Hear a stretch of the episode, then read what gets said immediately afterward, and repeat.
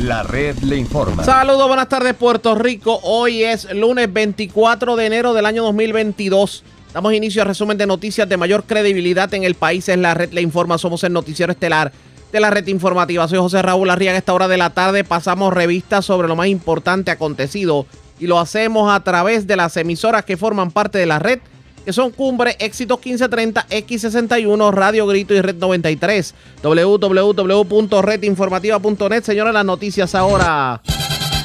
Las noticias. La red le informa. Y estas son las informaciones más importantes en la red le informa para hoy lunes 24 de enero a las escuelas, los estudiantes. Hoy miles pisaron los planteles en medio de restricciones por el COVID. Cobertura completa en esta edición.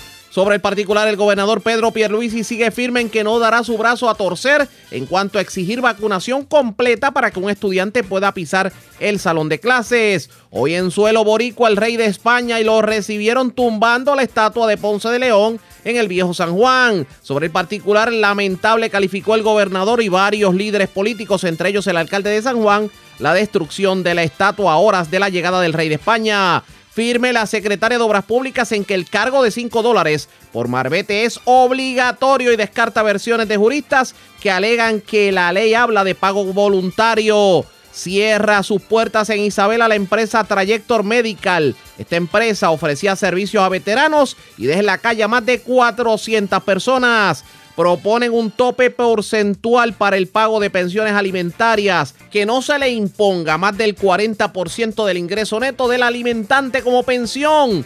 La controversial medida la discutimos en esta edición. Alcalde de San Sebastián Javier Jiménez este fin de semana participó de campamento de los antivacunas, pero negó que él no favorezca la vacunación, pero insistió en que el gobierno está actuando de manera dictatorial. ¿Usted quiere saber si son o no son efectivas las pruebas caseras de COVID? En esta edición le orientamos. Ultiman a balazos a hombre ayer domingo en carretera 3 de Patillas. Vivo de milagro, hombre herido de bala. En la plaza del mercado de Río Piedras, delincuentes asaltan estación de gasolina Golf en Vega Baja y cargan con dinero y cigarrillos, también con bebidas. Mujer enfrenta cargos por dispararle a familia en carretera de hormigueros y en condición de cuidado sexagenario arrollado en carretera de Arecibo. Esta es la red informativa de Puerto Rico. Señores, damos inicio a la edición de hoy lunes de Noticiero Estelar de la red informativa de inmediato a las noticias. Hoy miles de estudiantes del sistema público de enseñanza se, se personaron por los planteles escolares ante el inicio del curso escolar. Inicio que estuvo enmarcado en la exigencia del gobierno y del Departamento de, Educación en cuanto a la vacuna se refiere.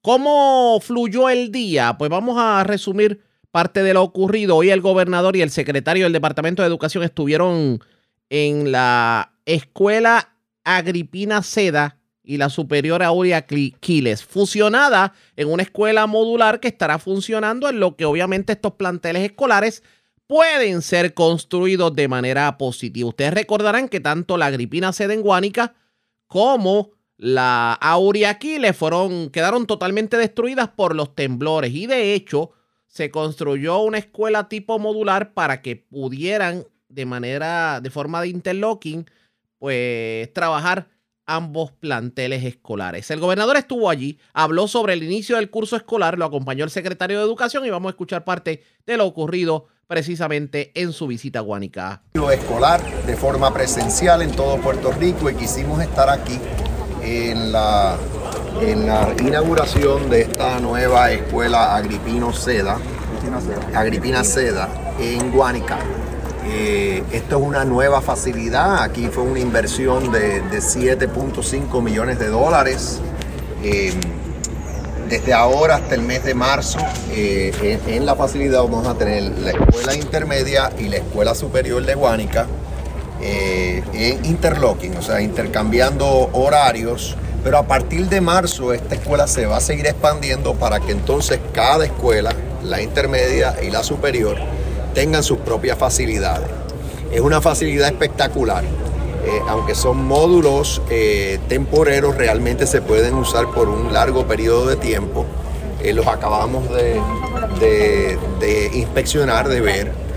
son comodísimos, seguros, resisten sismos, el, sistema de aire acondicionado también está diseñado precisamente para tiempos como los que estamos, eh, como los que estamos de pandemia, para recircule el aire constantemente, aire de afuera, entrando y saliendo. Los niños y las niñas están felices, se les nota que están tan contentos, tuvieron que esperar largo tiempo, eh, no tuvieron educación presencial por demasiado tiempo y ya eso hoy, a partir de hoy, es una realidad. Me acompaña el alcalde de Guánica, secretario de Educación, eh, los, legisladores y legisladoras del distrito de esta área, eh, todos muy contentos. Así que le deseamos lo mejor al pueblo de Guánica y a, todos sus estudiantes. Eh, se merecían esto hace tiempo ya, eh, pero no, nunca es tarde cuando la dicha es buena. El gobernador, como parte de su visita, aprovechó para contestar preguntas de la prensa y aclarar varios puntos sobre el regreso a clase, sobre todo las dudas que tienen algunos padres sobre lo que tiene que ver con la vacunación. Vamos a continuar escuchando al primer ejecutivo. Pues, eh, segura contra terremotos, también eh, diseñada para tiempos de pandemia eh, y es muy, muy cómodo, los salones son muy cómodos, muy agradables. El estudiantado, todos los estudiantes están bien contentos, se nota. así que quisimos venir hoy, al comienzo de, este reinicio escolar en todo Puerto Rico, estar aquí en Guánica, porque ya, ya, había, ya era hora, ya era hora. Ahora nunca es tarde cuando la dicha es buena. Em, ahora aquí tenemos, vamos a tener los estudiantes de escuela intermedia y escuela superior eh, recibiendo el pan de la enseñanza y, de aquí vamos a una obra que está en curso para también que los estudiantes de escuela elemental eh, estén bien atendidos y, seguiremos. ¿De cuánto fue la inversión? 7.5 millones de dólares. Estuvo a cargo la construcción de, AFI, la, Autoridad para el Financiamiento de la Infraestructura. Y, pero aquí está el, el Departamento de Educación, edificios públicos eh, presentes. O sea, hay, hay otras obras en curso y, lo importante es que todos los niños, todos los jóvenes de Guánica reciban esa, educación que se merecen. ¿Cuántos salones son y cuando vio la obra, si no había tenido la oportunidad de verla, eh, ¿cómo la evalúan? No, está fabulosa. Yo había visto fotos de la construcción, porque a mí semanalmente nos reunimos para ver cómo van los trabajos de mejoras en los planteles escolares por todo Puerto Rico y había visto las fotos, pero no es igual. Aquí esto está, espectacular. Está muy, que es un lugar seguro para los estudiantes. Definitivamente. Esto es seguro, agradable, eh, bien lindo. La verdad que es, una escuela muy bonita. Eh, eh, y vamos a tener otras similares en Yauco, en Guayanilla, en Peñuelas, a partir del mes de agosto para el próximo semestre escolar. Esas obras están en curso. Eh, así que seguiremos, seguiremos. Se están corrigiendo las columnas, reparando columnas cortas por todo Puerto Rico. Ya hay más de 470 escuelas adjudicadas. Cuando decimos adjudicadas es que o ya se hicieron las reparaciones o están en curso o está a punto de salir ya la, comenzar la, la, reparación. Esta escuela es intermedia, pero también va a recibir estudiantes de escuela superior. Sí, intermedia por la mañana, eh, superior por la tarde. El alcalde de Guánica, Titi Rodríguez, también tuvo la oportunidad de hablar sobre lo que está ocurriendo en Guánica, tomando en consideración que fue uno de los municipios que perdió casi todos sus planteles en medio de los temblores del 2020. Vamos a escuchar las declaraciones del primer ejecutivo que fueron muchos años sin tomar clases presenciales de estos estudiantes. Significa un adelanto y le agradecemos al gobernador, a legisladores y todas las personas que han tenido que ver en la construcción de, estos módulos, que eh, significa mucho. Este, estamos en los terrenos de la escuela que fue destruida, la escuela Agripina Seda por ese terremoto del día 7 eh, de enero y significa eh, el comienzo de la construcción de nuestro pueblo y qué más importante que con la educación.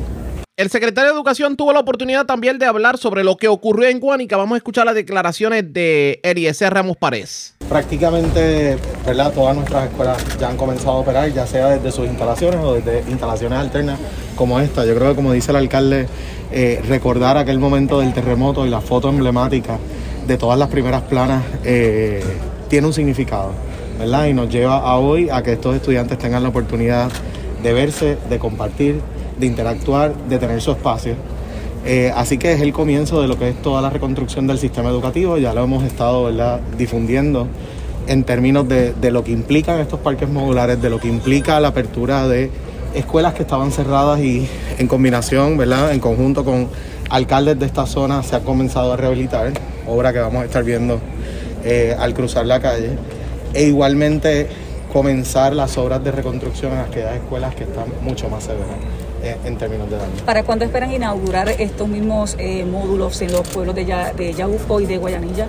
Se espera, Eduardo de Afi está por aquí, pero se espera ya de cara al próximo año escolar uno de los asuntos que se trajo en medio de la conferencia de prensa en Guani, que es el hecho de que no en todo lugar en Puerto Rico hay un internet decente, sobre todo en la montaña, en las partes más remotas, en donde las compañías privadas simplemente, simplemente no quieren invertir. Y el gobernador pues tuvo la oportunidad de reaccionar a este dato porque, claro está, todavía hay estudiantes que van a estar en clases virtuales, no solamente aquellas escuelas que no sean que no se han culminado en la zona de Guayanilla, en la zona de Peñuelas, por ejemplo, sino también aquellos estudiantes que no se han podido vacunar. Esto dijo el gobernador sobre este tema y de, paso escuchamos otros temas que tocó en la conferencia de prensa. Bueno, estamos utilizando fondos federales para darles el incentivo a los padres para adquirir eh, eh, Wi-Fi, o sea, Wi-Fi, conexión de Wi-Fi, eh, que, de forma que los, niños puedan, puedan accesar tener la tecnología, o sea, el Internet, y, adelantar en sus estudios. En cuanto a, áreas remotas, hay también fondos federales ya asignados, tanto al gobierno como a, la empresa privada que están en el área de las telecomunicaciones, para darles conexión de banda ancha prácticamente a todo Puerto Rico. Eso está en curso. eventualmente vamos a tener banda ancha por todo Puerto Rico. Claro, la conexión ya con los hogares, ese último trecho, ese es el que hay que ver cómo atendemos. Pero no vamos a escatimar porque es importante que la tecnología le llegue a todos y respectivamente de dónde residan. Así que sí, ese norte está, es cuestión de, utilizar los fondos federales que tenemos disponibles y cuando no estén disponibles, pues dentro de los, recursos del Estado, eh, darle prioridad. Ya en otros temas, el gobernador tuvo la oportunidad de reaccionar a lo ocurrido en el día de hoy en el viejo San Juan. Para el que no lo sepa, esta hora de la tarde ya el rey de España anda por Puerto Rico, invitado precisamente como parte de los actos de conmemoración del 500 aniversario de la fundación de, de la ciudad capital. Pero en la mañana de hoy, pues, impactó a muchos el hecho de que la estatua de Juan Ponce de León fue derribada por un, por un grupo eh, de corte independentista, que de hecho se atribuyó precisamente el derribo de esta estatua. Esto dijo el gobernador precisamente sobre lo ocurrido en la mañana de hoy en el Viejo San Juan. Fue vandalizada y derrumbada eh, eh, cuando recibió la noticia y esto de cara a la visita del rey de España. Bueno, es lamentable, o sea, estas cosas pueden suceder. Eh, no hay justificación para ese daño porque es una, una, estatua bonita, parte de nuestra historia eh, en memoria de, Juan Ponce de León. O sea que es desagradable la situación, pero eh, la, superamos. O sea, ahora lo importante es que el rey llegue, que, que pueda compartir con no solo funcionarios de gobierno, sino también del sector privado eh, hay, que, hay que entender que España es parte de nuestra historia. Eh, España siempre ha tenido unas relaciones estrechas con Puerto Rico, relaciones sociales, culturales, económicas. Es un momento dado, obviamente, política, pero cada vez que tenemos la oportunidad de afianzar esa relación lo debemos hacer. Ahora mismo hay mucho comercio, interacción comercial con España turismo que nos llega de España. Es uno de los lugares preferidos para los puertorriqueños cuando cruzan el charco, como dicen, cuando tienen, consiguen los, medios para ir a Europa, pues siempre el preferido es España.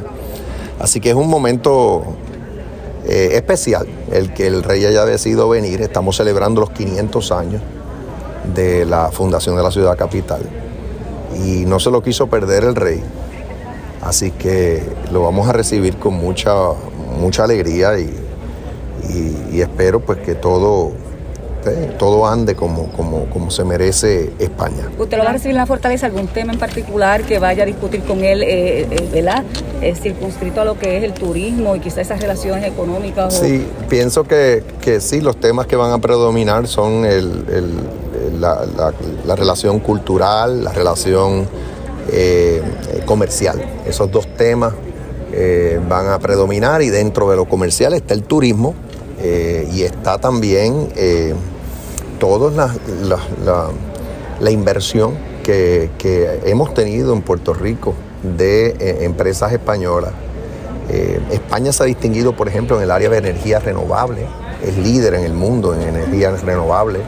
Aquí en Puerto Rico, pues, está un consorcio español, es el que está a cargo de Metropista, está a cargo de una de las, de las avenidas de los de los expresos o avenidas principales estatales en, la isla.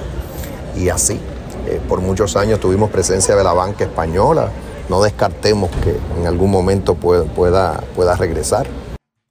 Pierluisi también fue abordado por la prensa sobre información que trascendió este fin de semana de que alegadamente un empresario adquirió el Hotel Normandy, que de hecho se había considerado inclusive su demolición porque hay personas que entienden que se ha convertido en un estorbo público. Escuchemos las declaraciones del primer ejecutivo sobre el particular. Los incentivos del gobierno para poder eh, remodelar el hotel, eso estaba en, los planes cuando se vendió. ¿Le corresponde al gobierno ahora remodelarlo o le corresponde a esta empresa privada? No. Para que eh, clarifique. No, eh, realmente aquí lo que tenemos en curso son programas de apoyo económico para para proyectos de infraestructura, pueden ser por proyectos turísticos, proyectos eh, residenciales, comerciales, y estamos utilizando fondos eh, CDBG-DR.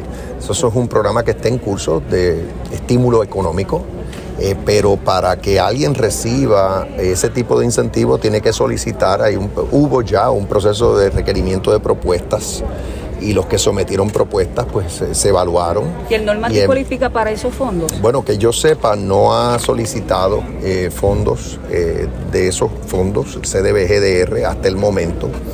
Eh, pudiera hacerlo en el futuro, vamos a tener otra ronda en el futuro, otro proceso de requerimiento de propuestas, pero esa cantidad que se mencionó en los medios de alrededor de 100 millones, eso es, me parece a mí demasiado alto. hasta el momento no se ha dado un incentivo de esa naturaleza. Eh, claro, los desarrollos de hoteles tienen, créditos contributivos que los asisten para la, etapa de construcción. Y también la empresa desarrolladora tiene unos eh, beneficios bajo el código de incentivo, bajo la ley 60. Todas esas cosas ya las tienen. Si necesitan un incentivo adicional, yo estoy identificando el programa CDBGDR, particularmente en el área de estímulo económico, pero ya el, primer, el primer requerimiento de propuestas que hizo el gobierno ya pasó. Eh, así que tendría que esperar esa entidad al próximo proceso de requerimiento de propuesta eh, para entonces eh, ver si es elegible, ver si cualifica. Los, los proyectos que vamos a estar apoyando son proyectos que están, como en inglés le dicen shovel ready, es decir, que están listos para proceder, que no tienen problemas de permisología, proyectos en los cuales el gobierno puede aportar hasta 40% del valor de la construcción pero hasta el momento en ninguno de esos proyectos se ha considerado dar un incentivo mayor de 50 millones de dólares al año, anual año total. Así que esa cantidad, por eso digo que yo la vi reseñada en los medios de aparentemente 100 millones, bueno, del gobierno no vislumbro que va a venir. O sea, tendrán que tener eh, financiamiento privado eh, para eh, pues, lograr su, su cometido. Pero la compra fue condicionada a esos fondos, ¿no? ¿Cómo? La compra fue condicionada a incentivos. No, no, no, que yo sepa, no. O sea, eh, eh, eso, eso es una transacción. Ahí realmente hubo, lo que hubo fue un litigio. Ya esas compras se había dado hace muchísimo tiempo atrás.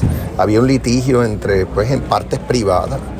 Eh, prevaleció una de las partes y esa es la que tiene el control del, del predio o del, de la estructura eh, y como digo, si necesita incentivos del gobierno, hay programas. Están los programas de créditos contributivos, están los, los, incentivos contributivos que se dan, eh, incentivos de, de, tasas sobre eh, los ingresos, contribución sobre ingresos. Y entonces está la posibilidad de que en el futuro soliciten un apoyo de parte del programa CDBGDR, pero como dije, hasta el momento no se ha ni tan siquiera considerado dar incentivos mayores de 50 millones de dólares a cualquier proyecto y nunca excediendo más del 40% del valor del proyecto. Gracias.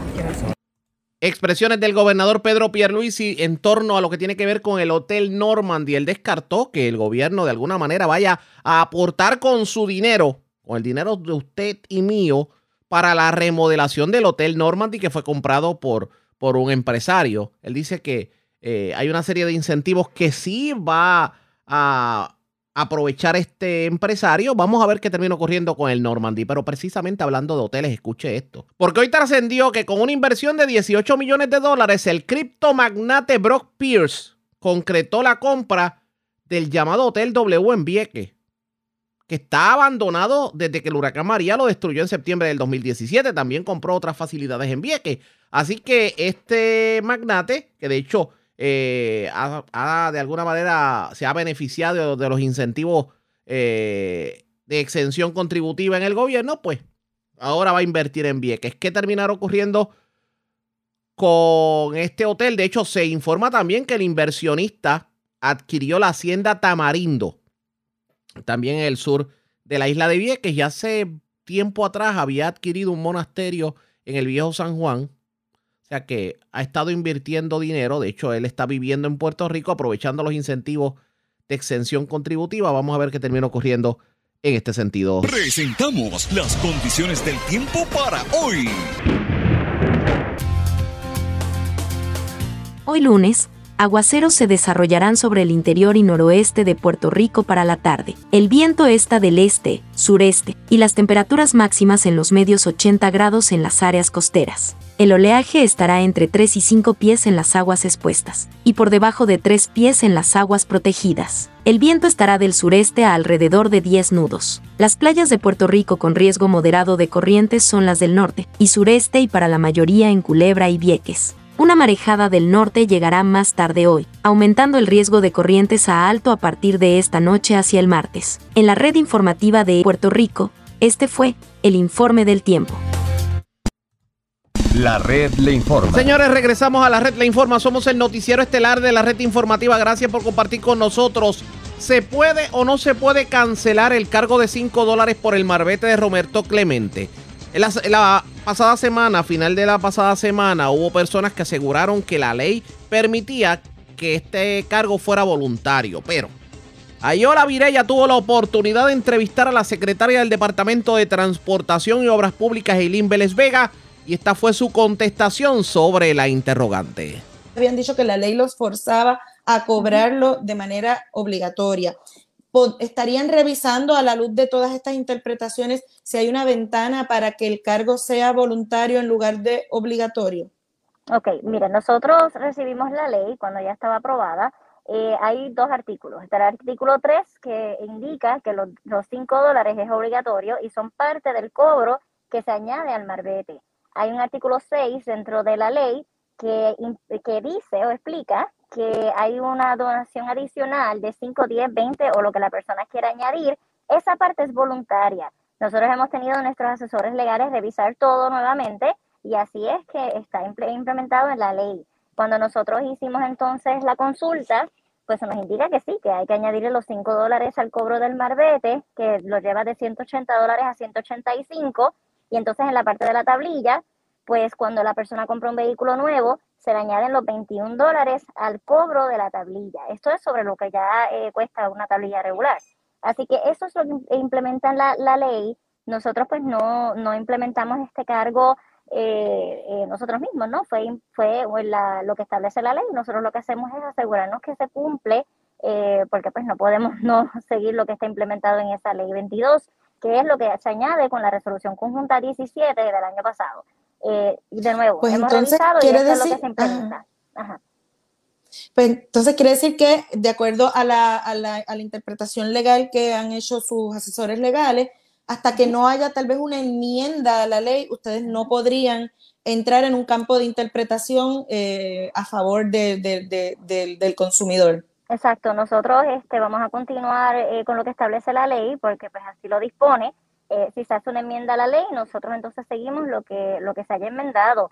Eh, nuevamente, el cargo del marbete de 5 dólares, el, el, el, cobro que se implementa de los 5 dólares es, es para, para, bueno, pasa al DRD, pero se cobra a través de Hacienda. DITOP no maneja dinero, DITOP no recibe los fondos en ninguna de nuestras cuentas. Eso va directo a Hacienda y Hacienda entonces hace la distribución para el DRD, que es el Departamento de Recreación y Deportes, eh, que en realidad nosotros somos el mecanismo que están utilizando para recaudar este dinero, pero no es un cargo que implementa DITOP o que nosotros vamos a utilizar para nuestra agencia. Otra de las controversias que hubo la pasada semana es si el gobierno tenía que pagar los derechos o pedir autorización por utilizar la foto y la imagen de Roberto Clemente. Esto contestó la titular de Obras Públicas una fotografía y fue comprada algún fotógrafo o algún servicio de fotografía, porque ahí sí habría un derecho de propiedad. Eh, mira, esa información no la tengo porque cuando nosotros nos reunimos con el representante Ángel Matos el 12 de agosto, ya había sido aprobada la ley y él trajo consigo el, la tablilla, el diseño de la tablilla y el diseño del marbete. Eh, lo trajo en, en, un este esquemático.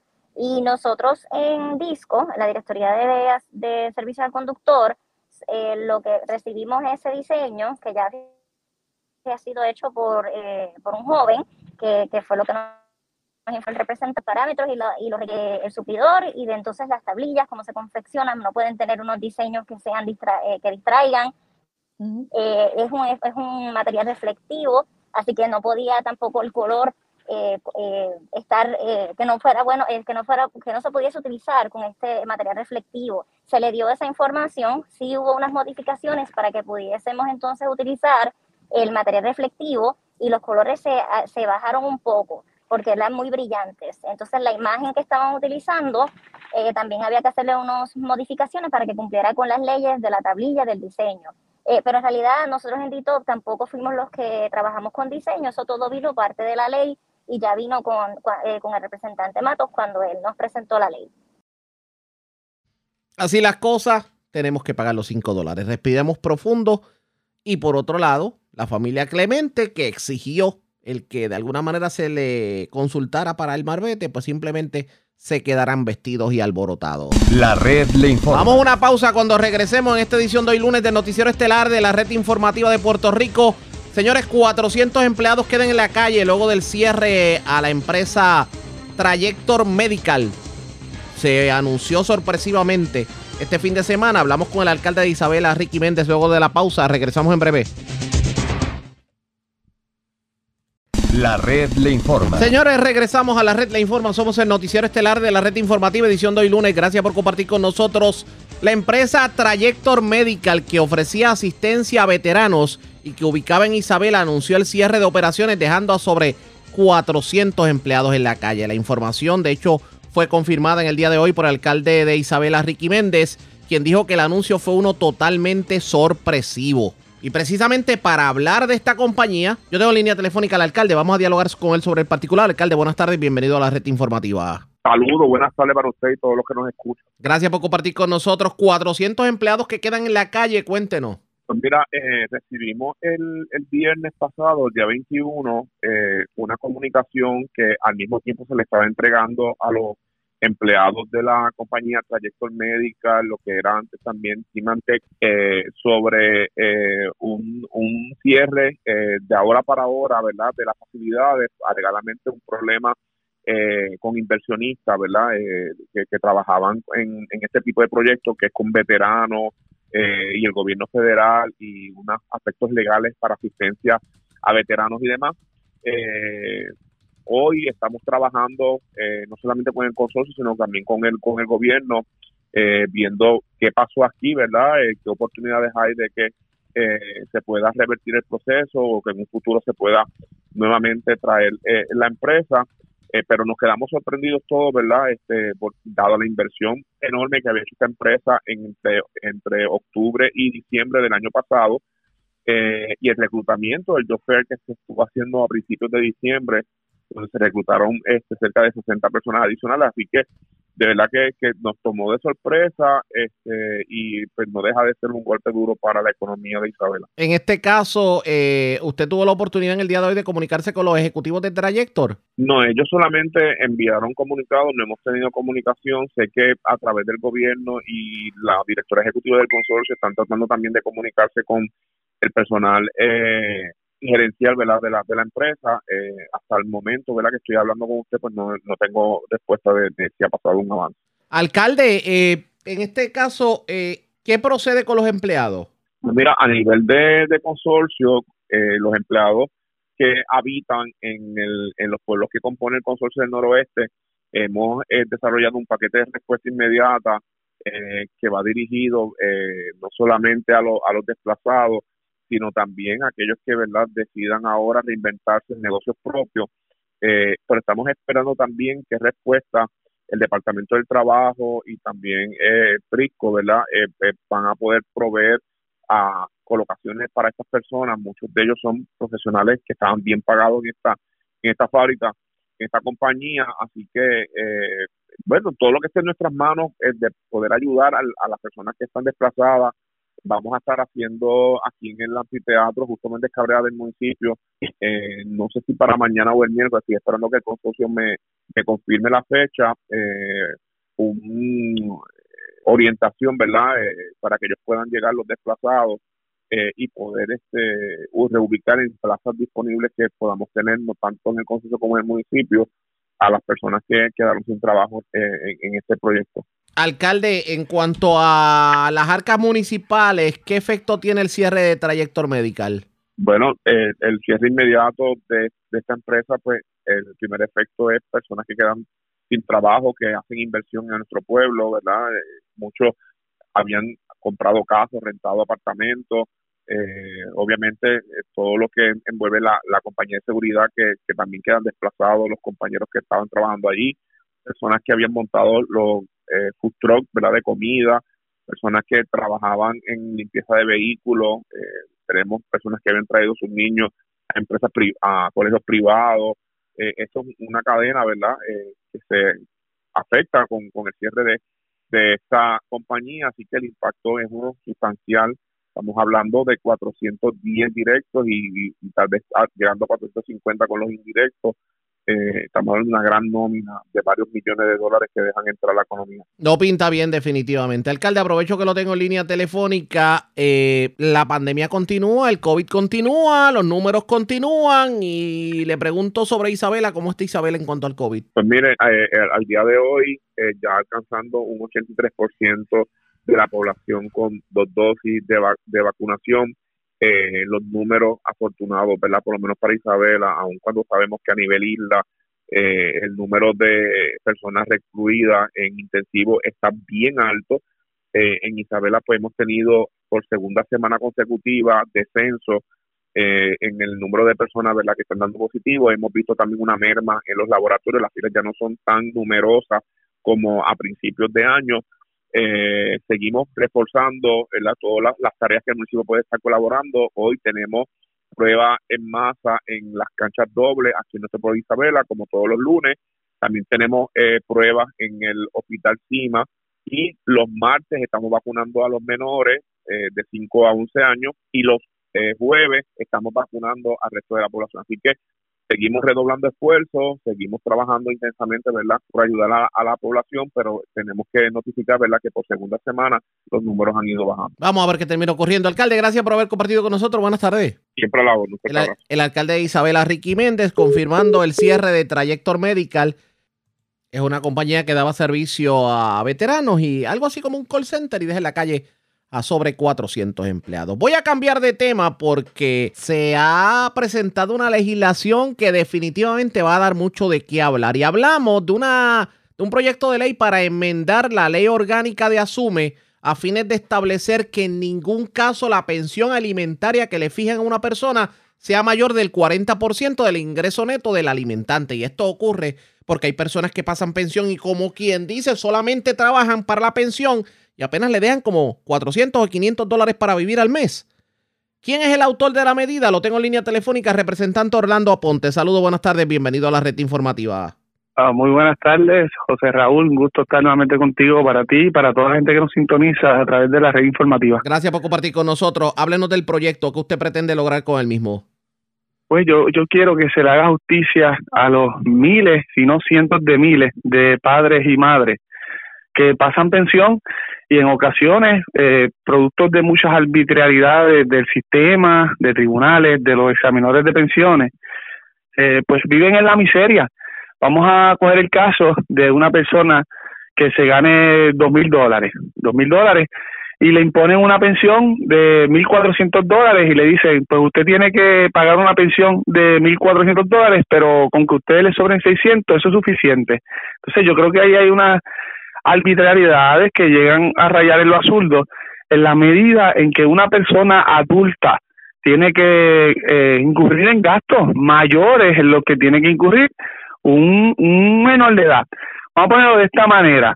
Usted tiene un hijo de 18, 19, 20 años que, que realmente pues eh, por ser menor de 21 se le impone el pago de una pensión a su favor, más sin embargo eh, el padre que tiene que pagar transportación, que tiene que pagar su propia renta, que tiene que pagar agua, luz, peajes, gasolina, todos estos aumentos para no ir preso, tiene que pagar miles de dólares, en el caso que te di el ejemplo, 1.400, pero el, el sistema le dice, pero con que usted se quede con 600 es suficiente. Entonces, tenemos muchos grupos, movimientos que, que han venido aquí a protestar, a quejarse, a solicitar que alguien, que sean escuchados y que alguien, y que alguien pueda presentar este tipo de medidas al fin que él haga justicia.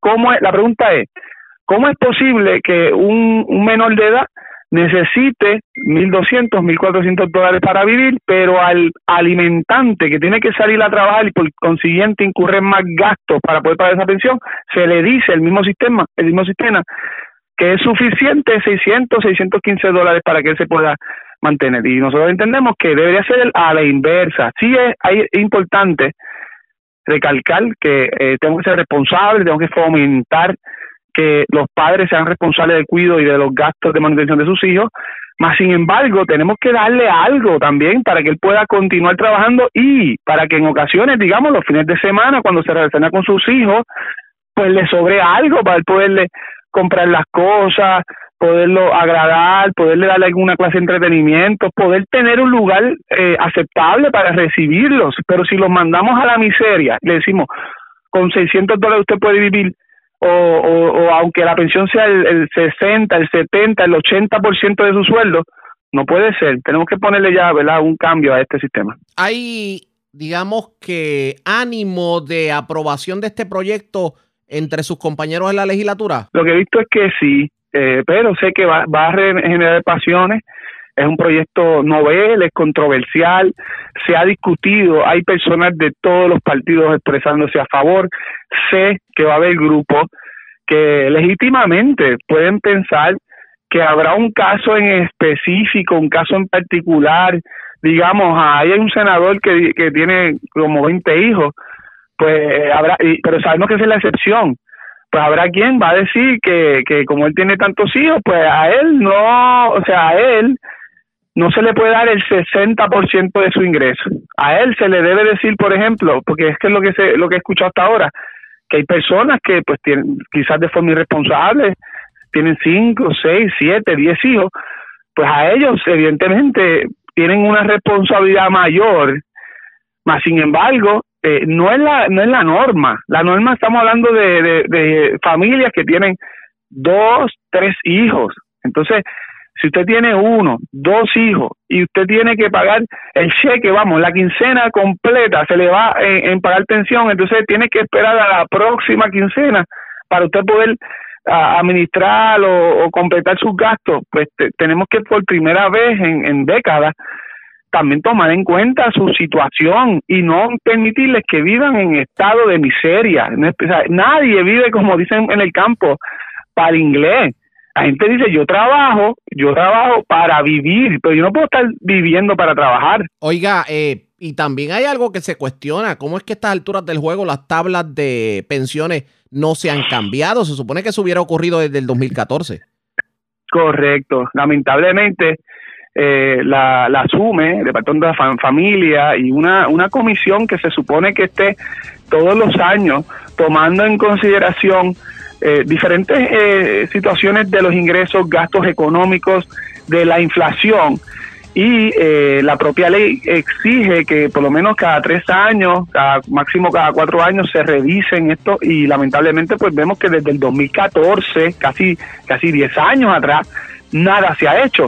Y parte de la eh, investigación que está solicitando este servidor para que la comisión de, los jurídicos y las demás comisiones que tengan alguna injerencia, incluyendo de los asuntos de la familia y menores, pues que obligue, empuje y, logre que definitivamente se, se revisen esas tablas, pero que también tengan mucho cuidado porque si bien es cierto que siempre es importantísimo velar por el mejor bienestar de los menores y, velar que lleguen esos alimentos y que tengan una buena calidad de vida, las personas que se afectan en gran parte son los que son los padres o madres no custodios. Y yo soy aquí una voz para eh, defenderlo. Si bien es cierto de que eh, pues en estos momentos, gracias a Dios, estoy felizmente casado, tengo dos hijos, yo no pago ninguna clase de pensión, no es menos cierto que eh, pues yo represento a muchas muchas voces, mucha gente que a veces no pueden ni ver a sus hijos por meses. No está y, y, se les va la mayoría de su salario en pagar una pensión que ellos no saben ni qué están haciendo con ese dinero, pues yo creo que eso hay que revisarlo. Entiendo. Gracias por compartir con nosotros. Buenas tardes. Muy buenas tardes. Muchas gracias disponible para ustedes. El representante Orlando apunta a la pausa cuando regresemos las noticias del ámbito policíaco más importantes acontecidas. A la pausa, regresamos en breve con más en esta edición de hoy de Noticiero Estelar de la Red Informativa. La red le informa. Señores, regresamos a la red La Informa. Somos el noticiero estelar de la red informativa, edición de hoy lunes. Gracias por compartir con nosotros.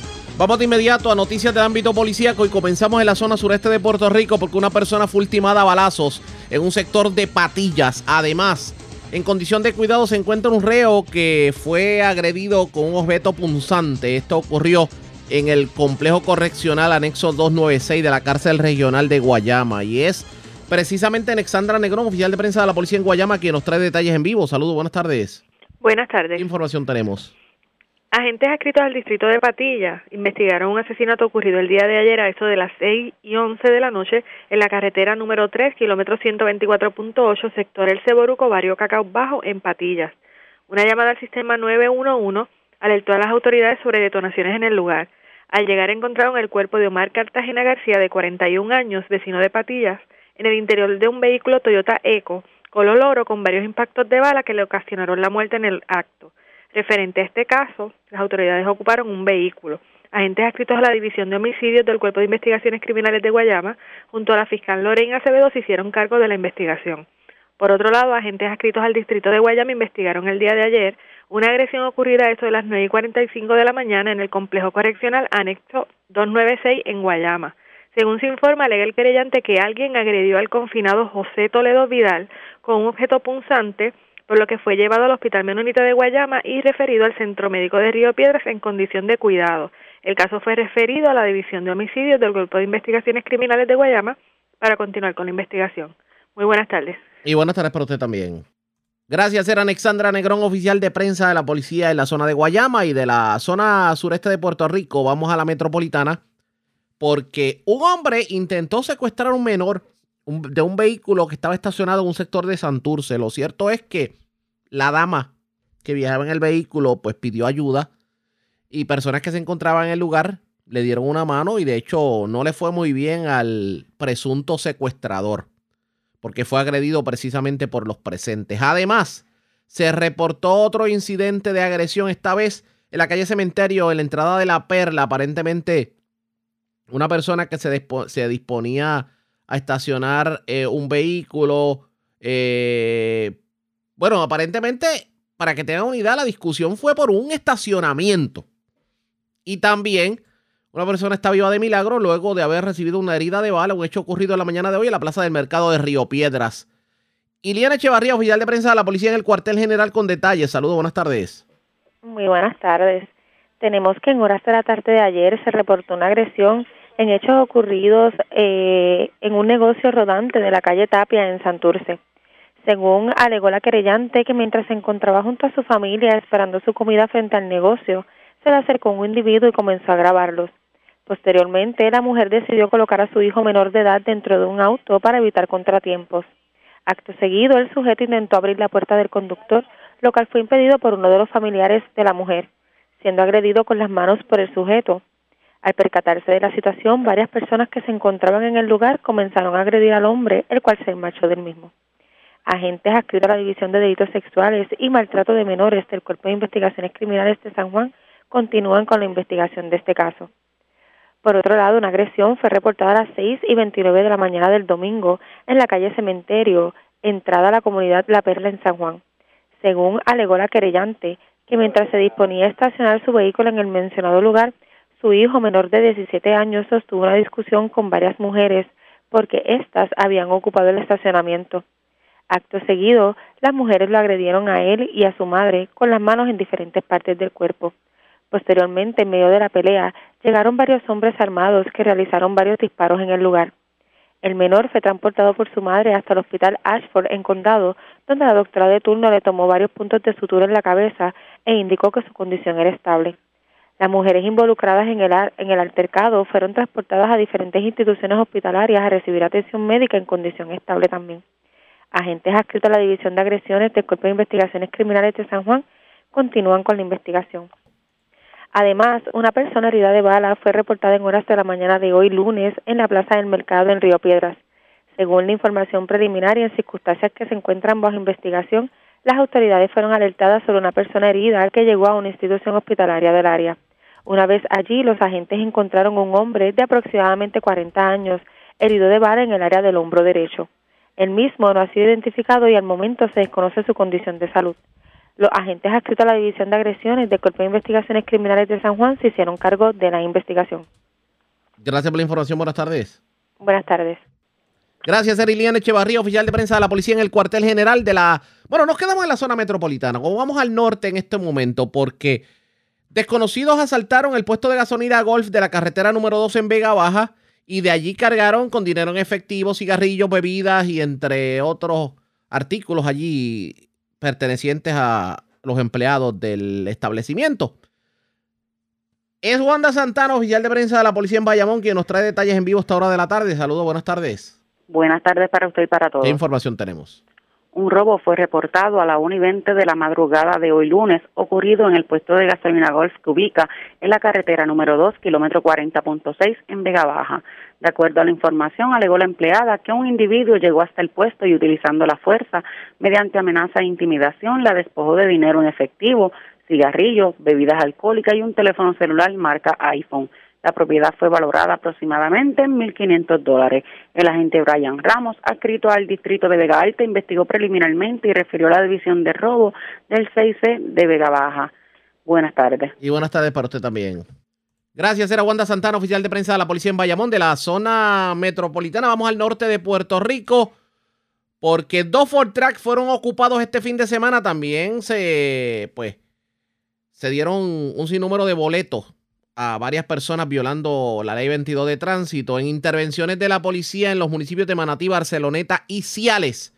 Además, desconocidos se llevaron cable de cobre este fin de semana de, en un sector de Ciales, cable perteneciente a la compañía Claro, y también una persona fue arrollada, esto frente al supermercado Atillo Cachancari de la avenida Catalina Santiago en Arecibo. Se encuentra esta persona en condición de cuidado. La información la tiene Mayra Ortiz, oficial de prensa de la policía en Arecibo. Saludos, buenas tardes. Buenas tardes. ¿Qué información tenemos? En la mañana de ayer se apropiaron de cables de cobre en la carretera 149 en el kilómetro 12.5 en el centro comercial Country Mall en el pueblo de Ciales.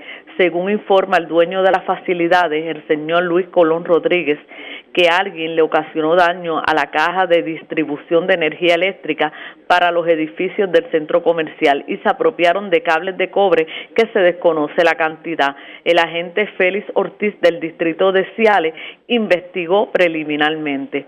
También a través del sistema de emergencia 911 en el día de ayer, en horas de la mañana, se informó sobre un accidente de auto con peatón en el estacionamiento del supermercado Atillo Cachancari, ubicado en la avenida Catalina, Santiago, en el pueblo de Arecibo. Según informa que mientras el señor Guillermo Lucena Aguilar, de 65 años y residente del pueblo de Arecibo, conducía el auto Toyota Corolla color gris, no se percató del peatón Luis Alberto Santiago Soto, de 68 años y residente del pueblo de Atillo, que salía del supermercado. Este resultó con lesiones graves y fue transportado al Hospital Metropavía de Arecibo en condición de cuidado. El agente Rubén Castillo de la División de Patrulla Carretera de Arecibo se hizo cargo de la investigación en unión al fiscal de turno. También en el fin de semana el teniente Luis Párez Adorno, director de la unidad motorizada del área de Arecibo preparó un plan de trabajo de rondas preventivas para los pueblos de Manatí, Barceloneta y Ciales, donde se intervino por la Ley 22 de Tránsito. Como producto de dicho plan se logró los siguientes resultados. Se dieron 46 por tinte, 2 por uso de celulares, 10 malbetes, 5 cinturones, 2 por luz, 100 de otros hubo 12 denuncias, 10 tablillas ocupadas por la ley 253, ley del seguro obligatorio. Además se ocuparon dos vehículos y arrestaron a dos personas por la ley 8. Los vehículos ocupados son una Ford F-150 pick-up color blanca, la cual tenía la tablilla farsa, malvete falsificado y no estaba registrado en el Departamento de Obras Públicas. La División de Vehículos Hurtados del área Recibo se hizo cargo de la investigación para la posible erradicación de cargo. También se ocupó un Ford Track Yamaha. Estos planes de trabajo continuarán en nuestra área de Arecibo para la tranquilidad de los ciudadanos. El negociado de la Policía de Puerto Rico tiene un compromiso con nuestra ciudadanía. Hasta el momento, esas son las novedades que tengo en el área de Arecibo. Que pasen buenas tardes. Y buenas tardes para usted también. Gracias, Hermayro Ortiz, oficial de prensa de la policía en Arecibo y del norte. Vamos al oeste de Puerto Rico. Una persona se encuentra viva de milagro luego de haber sido herida de arma blanca. Esto ocurrió en Las Marías este fin de semana. También este fin de semana se erradicaron cargos criminales contra una persona. Aparentemente eh, fue, uno de los que tiroteó un vehículo en la zona de hormigueros eh, que reportamos la pasada semana. Pero para que ustedes tengan unidad de lo que estamos hablando, vamos en vivo a Mayagüez con Lorey Mercado, oficial de prensa de la Policía en el Oeste. Nos tiene detalles en vivo. Saludos, buenas tardes. Saludos, buenas tardes. Tenemos una agresión con arma blanca. Fue reportada en el municipio de Las Marías, en la carretera 407 del barrio Altozano. Según se informó, el querellante Félix Valentín González alegó en este caso que se encontraba en el mencionado lugar y sostuvo una discusión con otro hombre identificado como José González Rivera, y este, este último le hizo una herida punzante en el abdomen con por lo que fue transportado al CDT del municipio y atendido por el médico de turno y al momento de, de la noticia se desconocía su, su condición. Agentes adscritos a la División de Agresión del CIC se hicieron cargo de la investigación. Adicional a esto tenemos que en el fin de semana la unidad de homicidios arrestó a Coralis Hernández López de 32 años quien es comerciante y residente del barrio Joyudas de Cabo Rojo por cuatro delitos de tentativa de asesinato y un cargo por disparar o apuntar armas de fuego de la ley de armas. Hechos ocurridos el día 19 de enero del 2022, a eso de las 7 y 45 de la noche, donde Hernández López disparó un arma de fuego contra el vehículo marca Nissan, modelo Pathfinder, color verde y del año 2002, que era conducido por Luis J. Avilés Ramírez, residente en Hormigueros, quien se encontraba acompañado de su esposa, la cual está embarazada, y dos menores hijos de la pareja en la carretera 343, intersección con la carretera 114 en Hormigueros. Surge de la investigación realizada por el agente Samuel Pardo Marrero de la División de Homicidios de Mayagüez que el móvil de estos hechos eran rencillas personales debido a que el día de los hechos ambos se encontraron en el establecimiento de Walmart ubicado en el Mayagüez Mall, donde surgió una discusión por problemas anteriores. Hernández López, quien posee licencia de armas, le da seguimiento luego de salir del establecimiento y al llegar a la carretera 343, intersección con la carretera 114 Hormigueros, le realiza varios disparos, resultando con lesiones uno de los menores con una pequeña abrasión en su mejilla izquierda producto de los fragmentos de vidrios que salieron expulsados a consecuencia de los disparos. En, el, en este fin de semana se obtuvo una orden de registro para el vehículo marca Toyota, modelo RAV4 y del año 2021, quien Hernández López es la dueña registral, ocupando un casquillo de bala disparado de 9 milímetros, similar a los recuperados en la escena. Además, se obtuvo una orden del tribunal para la ocupación del arma de fuego marca Glock calibre 9 milímetros, modelo 48, color negro, dos cargadores de bala y una caja perteneciente a la pistola. Luego del interrogatorio, la misma confesó los hechos. Este caso fue consultado con el fiscal José Arocho, quien ordenó radicar en el fin de semana eh, cuatro cargos de tentativa de asesinato y un cargo por disparar o apuntar armas de fuego de la ley de armas. El caso fue llevado ante la presencia de la juez Sonia Pérez Correas, quien luego de evaluar la misma determinó causa, señalando una fianza global de 50 mil dólares, la cual fue prestada por medios privados hasta el día de la vista preliminar, 11 de febrero del 2022, y concedió a la orden, a las partes, una orden de protección. Sería todo por el, por, la, por el día de hoy. Gracias por la información. Buenas tardes. Buenas tardes. Era Lorín Mercado, oficial de prensa de la Policía en Mayagüez. Más noticias del ámbito policiaco en nuestra segunda hora de programación. Señores, esta hora de la tarde hacemos lo siguiente. La red le informa. Vamos a una pausa, identificamos nuestra cadena de emisoras en todo Puerto Rico y regresamos con más en esta edición de hoy lunes del noticiero estelar de la red informativa.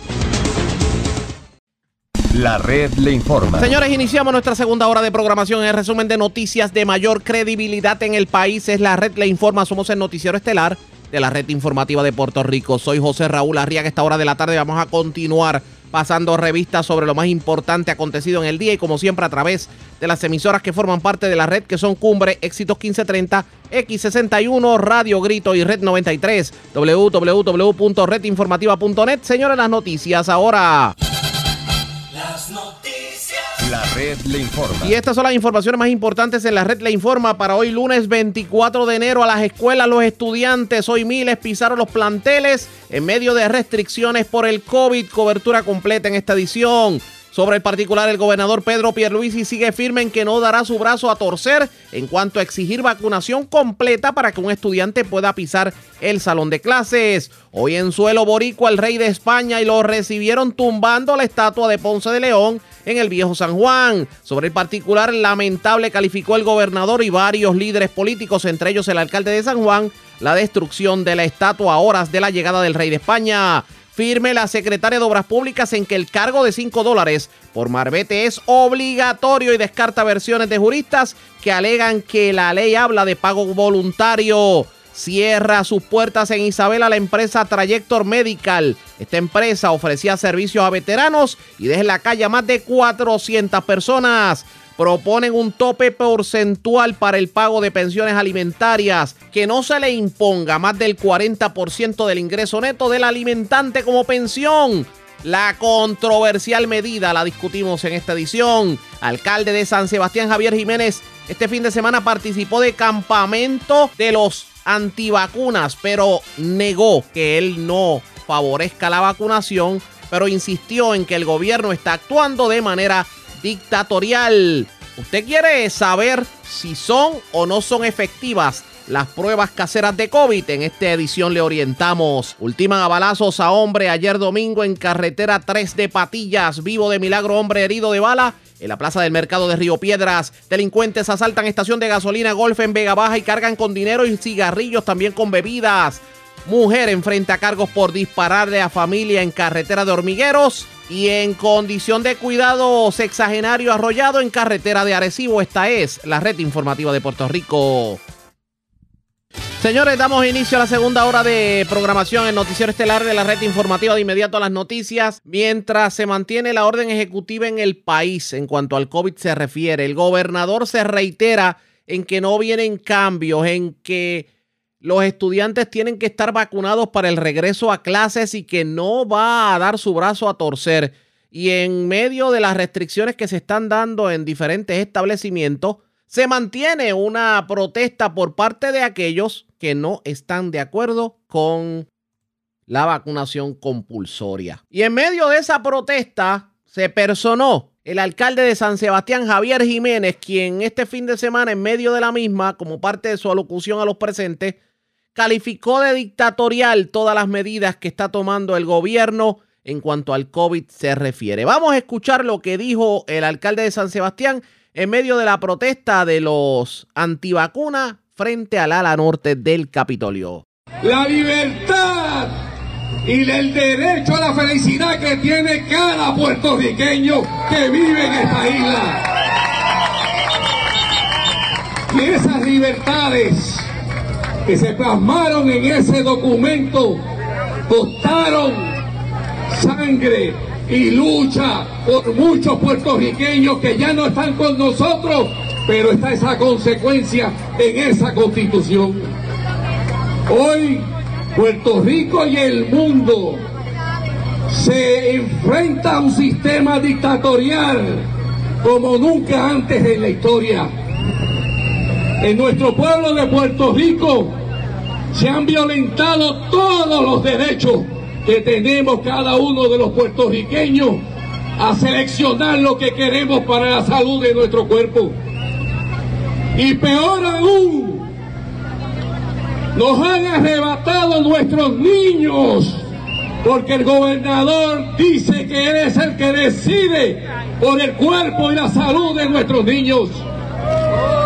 Venía ahorita oyendo noticias y oí que dijo el gobernador que no iba a haber alternativa para los niños y jóvenes que estudiaran en el sistema educativo, que no se iban a aceptar pruebas, estaba vacunado o no iba. Y eso, y eso definitivamente es como actúan las dictaduras. ¿Y por qué son dictaduras?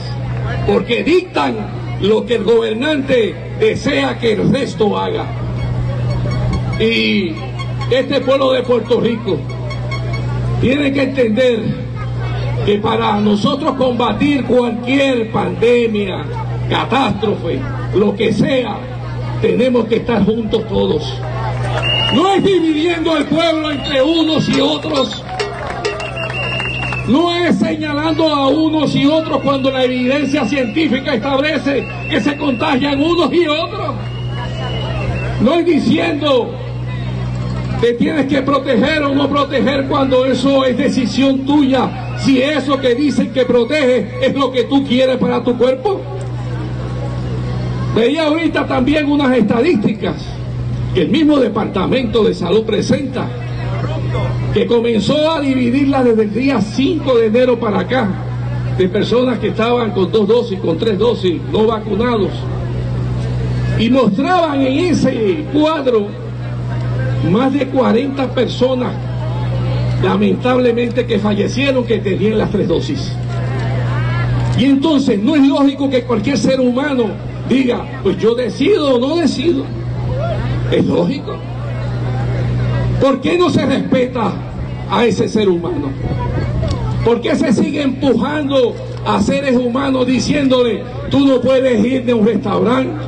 Hay alcaldes que no te dejan ir de unas facilidades deportivas, no te dejan ir a una obra de teatro ni a un espectáculo, cuando está demostrado que se contagian unos y otros, cuando está demostrado que te puede dar suave a unos o a otros, porque es la data que tenemos. ¿Y por qué no? Solamente por la voluntad de que gobierna. Y hoy más que nunca, hoy más que nunca, los que estamos aquí y los que están y los miles que también no están de acuerdo con ceder los derechos democráticos a los cuales tenemos nosotros el libre ejercicio de ejercerlos, todos esos miles, hoy más que nunca nuestra voz no se puede callar. Aunque creamos que somos unos poquitos, aunque creamos que hay otros que no nos quieren escuchar, ahora hay que hablar. Ahora hay que ser Ahora es el momento.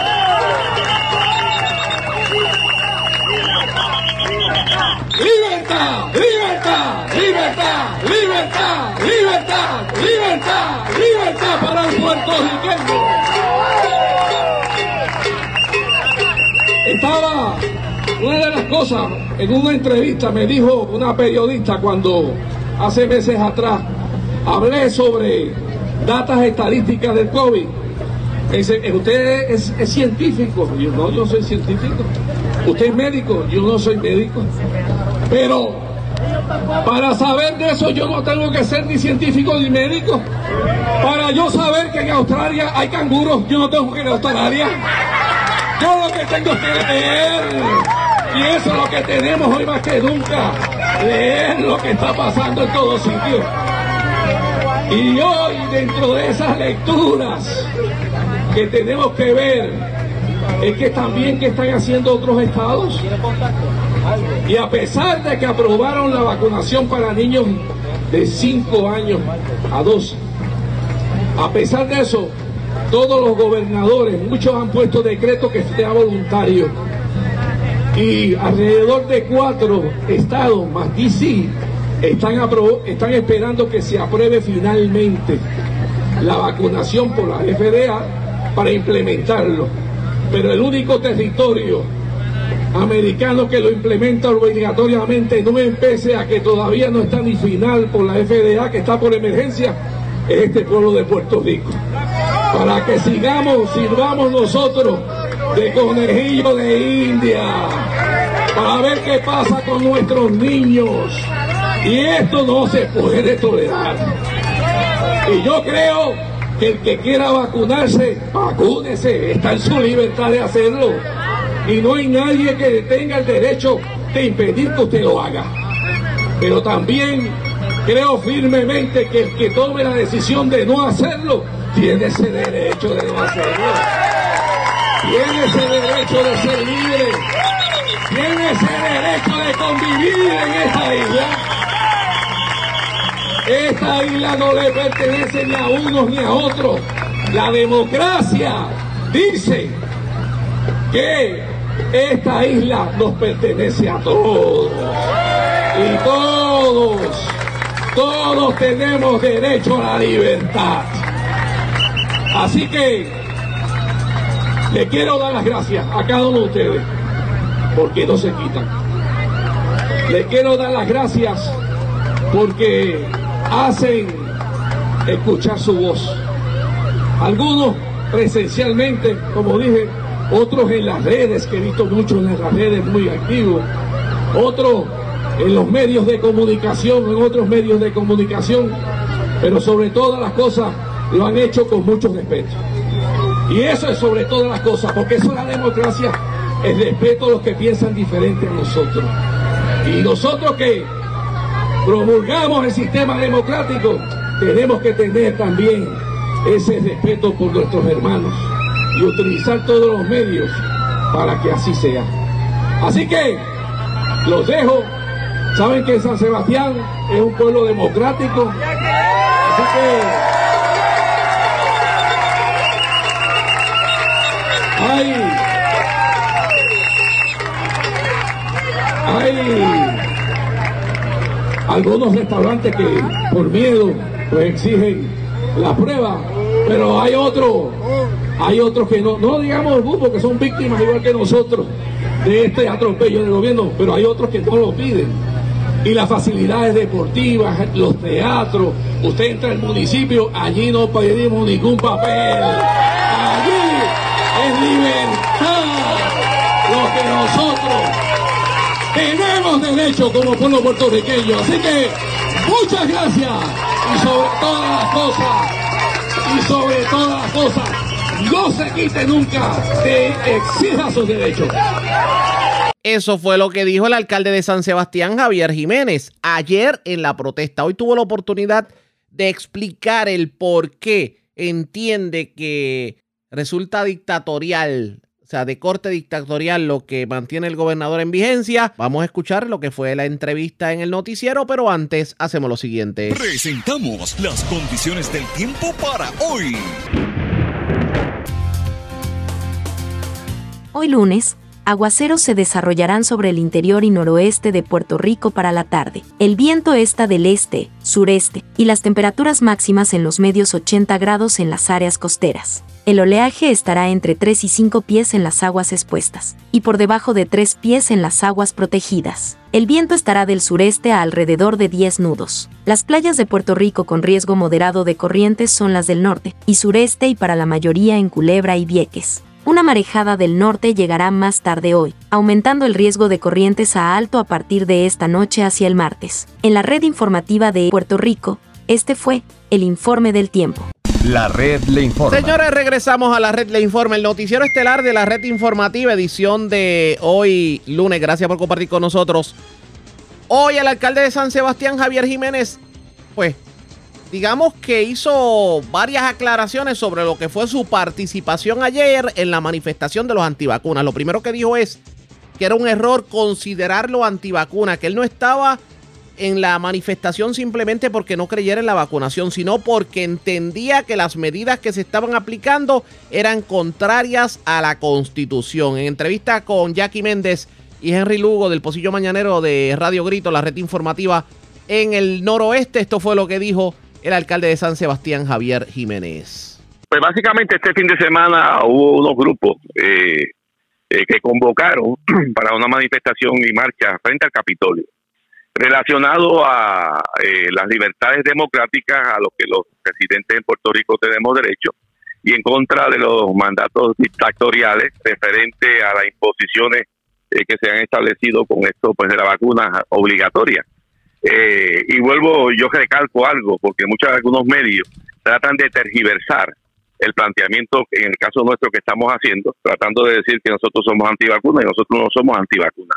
Nosotros somos a favor de que... Sí, nosotros hemos hecho un planteamiento muy claro, que todo aquel que desee vacunarse tiene derecho a vacunarse y todo aquel que no desee vacunarse tiene también el derecho a no hacerlo dentro del sistema democrático que tenemos.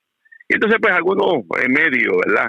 Eh, y algunas personas pues tratan de tergiversar para levantar paredes y no se pueda eh, eh, crear una discusión seria de lo que está sucediendo en Puerto Rico. Así que eh, cuando tú ves hasta el video eh, eh, donde yo di un mensaje en, esa manifestación, claramente lo que estamos hablando de las libertades y los derechos constitucionales que tenemos todos los que residimos en nuestra isla y el derecho que tenemos a la elección para nuestro cuerpo y también condenamos el atropello que está recibiendo gran parte de nuestra sociedad cuando el mismo gobierno ha impedido que se le dé servicio en diferentes agencias cuando el mismo gobierno ha promovido que médicos e instituciones eh, de salud discriminen contra seres humanos cuando tú vienes a ver que son que estos son servicios esenciales necesarios para la supervivencia y cuando se discrimina con unos sectores eh, tratando de obligarlo a hacer algo que el gobierno quiere que se haga. Así que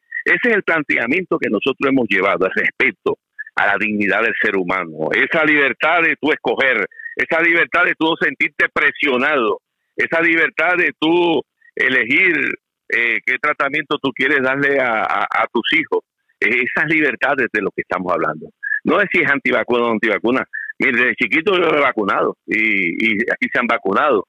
Y ahora pues se promueve una vacuna y el que quiera vacunarse pues tiene ese derecho. Yo como gobierno municipal nosotros hemos provisto para las personas que se quieran vacunar se puedan vacunar. Hemos hecho clínicas de salud. Pero vuelvo te digo, ese es el derecho que las personas ejercen libre y voluntariamente y la democracia, el gobierno y nosotros como gobiernos locales orientamos y promovemos los beneficios de esto o de lo otro para que la gente eh, pueda elegir y hacer lo que ellos entiendan, no obligarlo, eh, imponerle, atropellarlo, marginarlo eh, y llevarlo a un estado donde hay miles de puertorriqueños que hoy en día se sienten con una presión descomunal por parte del gobierno. Allí básicamente eh, lo que eh, se estableció y por lo que se convocó eh, fue una marcha a favor de los derechos democráticos y en contra de los mandatos dictatoriales. El que pueda haber otra persona que tenga un planteamiento diferente, ¿verdad?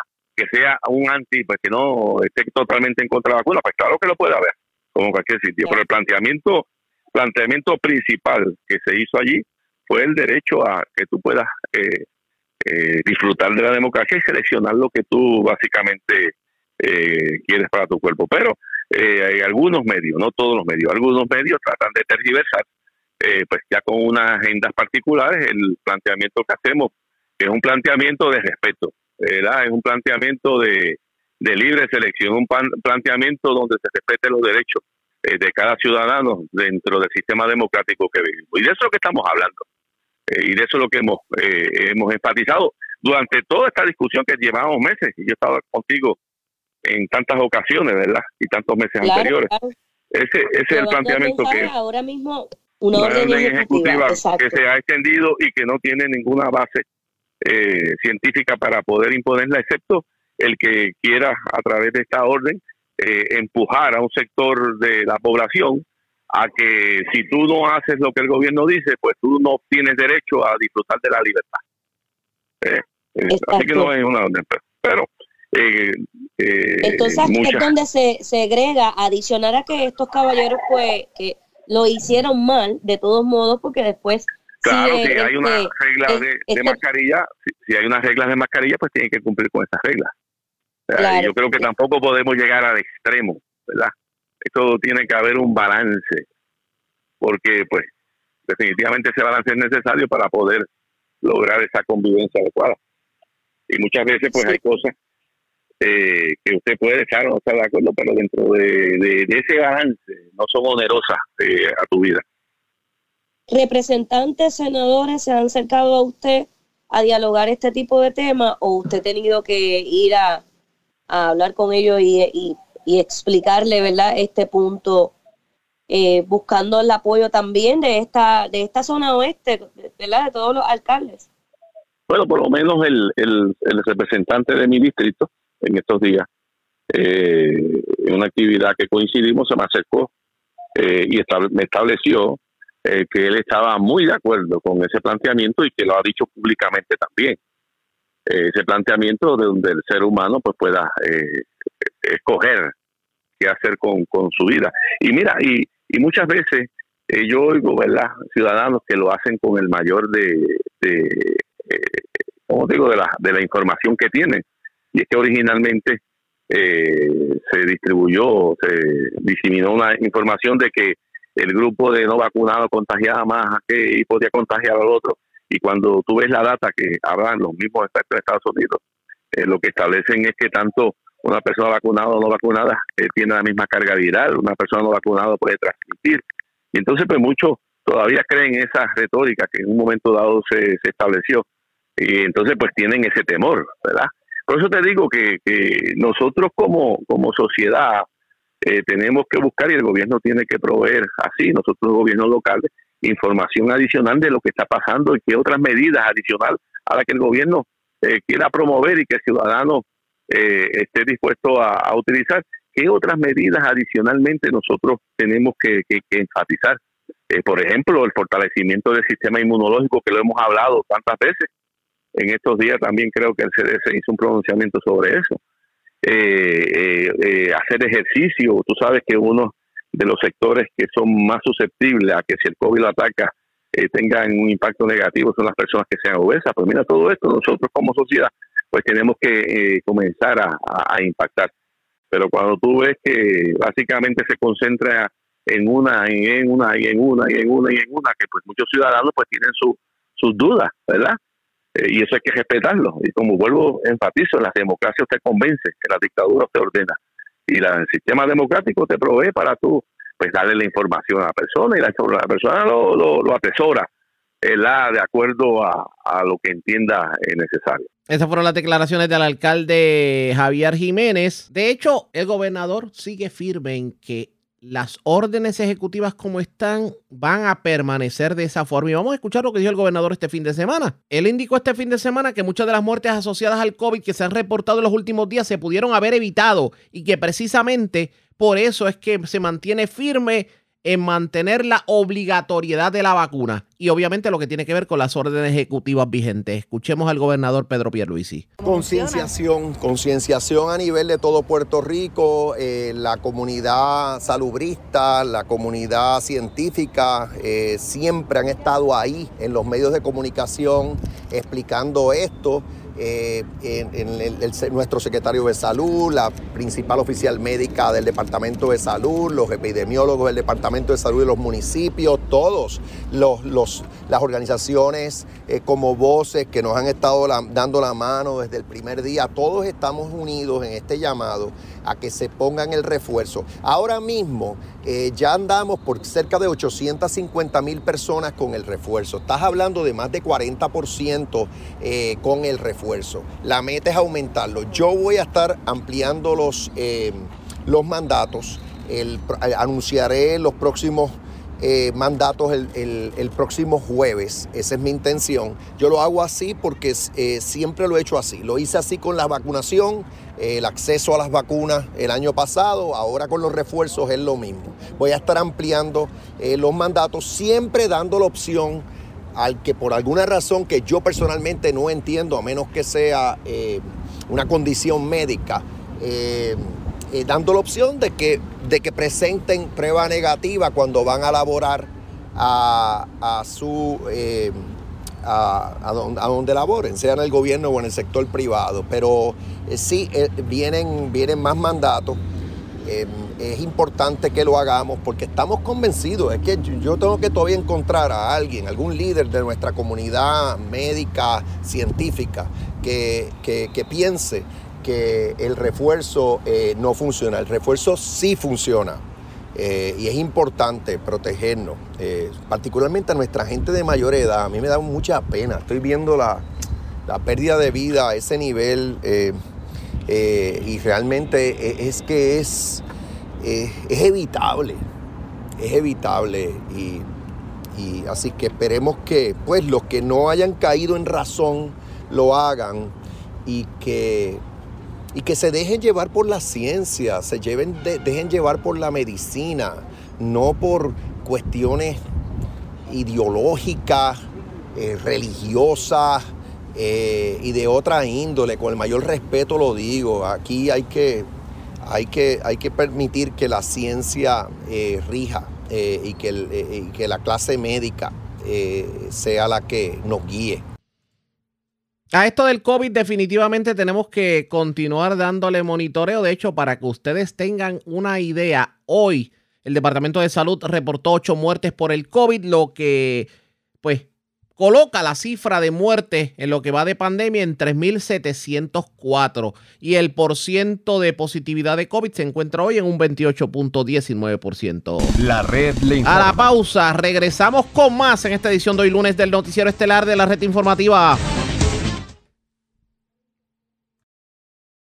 La red le informa. Señores, regresamos a la red le informa. Somos el noticiero estelar de la red informativa. Gracias por compartir con nosotros. Continuando el tema del coronavirus, las pruebas caseras de COVID son efectivas, son confiables. Además, ¿qué debemos hacer como ciudadanos para no dañarla y podamos hacer el proceso de manera correcta? Pues hoy Juan Marrero de Metro tuvo la oportunidad de hablar con el doctor Nelson Almodóvar, es eh, médico en salud integral en la montaña que es la organización médica que agrupa a los CDT de la zona central de Puerto Rico. Y esto fue lo que dijo sobre el particular. Sí, la ciudadanía debe estar claro que esta es una alternativa que ha provisto una iniciativa tanto del gobierno federal como acá en Puerto Rico para hacer accesible a los hogares un método rápido, este, con una razonable sensitividad, como le llamamos nosotros, para detectar el virus que causa el COVID-19 nosotros esperamos que esta, la disponibilidad de estas pruebas caseras permita una disminución en el número de las filas. En los laboratorios. en los laboratorios que hemos visto en estas últimas semanas. Y a la misma vez disminuyan los contagios al hacer disponible dentro del hogar estas pruebas a fin de que aquella persona o familia que entienda que por alguna razón va a ir a una actividad, pero entiende que, que tuvo potencialmente una exposición al virus, pueda hacerse la prueba de salir positiva, tomar las medidas prudentes y razonables para evitar el contagio familiares y en particular al grupo de la edad dorada, que es el grupo target que nosotros queremos proteger. Obviamente, porque pues, son nuestros envejecientes y hay, hay que cuidarlos a ellos, son de las personas con más sensibilidad dentro de esta enfermedad. Doctor, estas pruebas son igual de confiables que cuando uno va a un laboratorio este, eh, y pues espera el resultado, ¿es igual de confiable? la pregunta es muy buena en términos de las pruebas. La prueba tiene unas, lo que nosotros llamamos una sensitividad, la capacidad de detectar la presencia del virus de un 87%. Esto significa que si la prueba sale positiva, la probabilidad de que usted tenga el virus es bien alta. Si la prueba sale negativa, ahí es donde la sensitividad es menor y hay un 13%. De cada 100 que son positivos, 13 van a salir negativos con la prueba. Por lo cual significa que la prueba no discrimina 100% los casos positivos. Ahora, si una vez salga positivo, la probabilidad de que esté positivo es bien alta. Cuando uno sale positivo con esta prueba, ¿es necesario pues, salir corriendo al laboratorio para hacerse otra prueba o ya vamos a asumir que estamos positivos, vamos a hacer la cuarentena, vamos a encerrarnos? Bueno, en el caso nuestro, nosotros estamos promoviendo dos medidas. Si usted está en cualquiera de las, de las áreas geográficas cubiertas por la, la- por la alianza de centros comunitarios, denos una llamada, comuníquese con el grupo médico primario para nosotros poder coordinar una cita y hacerle una prueba confirmatoria, número uno. Y número dos, si sale positiva, hay dentro del kit de instrucciones un QR code en buen español, donde usted va a poder entrar en el bioportal del Departamento de Salud de Puerto Rico, registrarse y poder recibir información adicional de los próximos pasos que usted debe estar haciendo. Es importante entrar a este enlace este, porque cuando si uno sale positivo, ¿por qué es importante? Además de comunicarse con ustedes, obviamente, pero ¿por qué es importante entrar a este enlace del Departamento de Salud? Sí, es importante porque las estadísticas, el número de casos positivos por día, nos dan, número uno, un reflejo de cuán severa es la epidemia por el, virus en el presente, en el día de hoy. Número dos, permite desarrollar estrategias para lograr manejar más efectivamente esta condición. En otras palabras, ninguno de nosotros desea estar desconocer cómo está en la incidencia del número de casos del virus afectando nuestra isla. Ustedes saben que pues, en Estados Unidos, al día de ayer, ya el virus causó 2.000 muertes en un día. O sea, estamos hablando de que nosotros queremos monitorear, medir la presencia de la condición aguda, de ser posible lo que le llamamos en real time, lo más cerca posible de la realidad. Y recabamos la cooperación de todos ustedes, buenos puertorriqueños, para, para poder ayudarnos en este sentido. Yo sé que a todos ustedes les gustan las redes. Claro. No, pero no es, no es publicar el resultado en las redes, sino pues publicarlo donde hay que hacerlo para que tengan las estadísticas. Exactamente. No es Facebook, no es Instagram, en el por- bioportal del Departamento de Salud de Puerto Rico. Doctor, este, como podemos ver en pantalla, el, el resultado que tuvimos fue uno negativo, sale una línea azul, pero estos, estas pruebas salen, tienen, si uno sale positivo, usted me corrige si lo estoy diciendo bien, si uno sale positivo va a salir azul y rosada o roja, dos líneas. Si sales negativo, la línea se queda azul, pero hay una posibilidad de que salga una línea roja sola o rosa solamente. ¿Qué es lo que significa esta línea rosa solamente en las pruebas? Sí. La pregunta es buena. Dentro de la prueba que estamos presentando aquí, la presencia de la línea rosa solamente indica que la prueba no tiene la validez que nosotros necesitamos para con seguridad definir que es un falso negativo o un negativo. Así que las instrucciones que trae la prueba, que se usa bajo una autorización de emergencia, es que usted debe esperar 24 horas, como el kit trae dos pruebas, debe esperar 24 horas y a las 24 horas repetir nuevamente la prueba. So, si esa prueba sale con una línea rosa, esa, esa prueba no funciona, la No es botas y esperas 24 horas para poder hacerte una próxima. Correcto, esas son las instrucciones que trae el, el kit. Doctor, hemos hecho, este, obviamente, todo el ejemplo con esta prueba que está aquí, pero esta es la única prueba casera que hay de coronavirus COVID-19. Eh, la pregunta es buena. Hay múltiples pruebas caseras disponibles. Como tú sabes, Walgreens vende una. O sea que esta prueba ha venido con, estas pruebas han venido como una respuesta local para poder ayudar a nuestras comunidades a poder identificar el estatus de cada persona que sospecha que ha tenido una exposición, ¿verdad? O que de forma preventiva quiera cada cierto tiempo hacerse la prueba, porque voy a visitar a, a mi nieto, porque voy a visitar a mis abuelos, etcétera, etcétera. Eh, usted es importante que la prueba que usted escoja ¿verdad? Y sabes que próximamente van a estar viniendo por correo. La prueba que usted coja, usted lea las instrucciones, lea el video y valide, ¿verdad? cuáles son los marcadores para una prueba positiva o una prueba negativa que es importante leer las instrucciones porque eh, aunque esta prueba nosotros la enseñamos de una manera, unas pruebas pues pueden, este, eh, tiene otro proceso completamente diferente y el resultado te lo da de manera diferente. Eso es así. Es bien importante la lectura de las instrucciones que traiga el kit de la prueba. ¿Qué pasa si en una de estas pruebas pues no las hacemos y sales negativo, pero tú tienes todos los síntomas? Sí. La prueba es bien sensitiva en términos del comienzo de los síntomas y cuándo te haces la prueba. En los primeros tres días no puede ser hasta el cuarto día. Esa prueba lo más probable es sacar negativa. Así que nosotros estamos recomendando esperar al quinto día.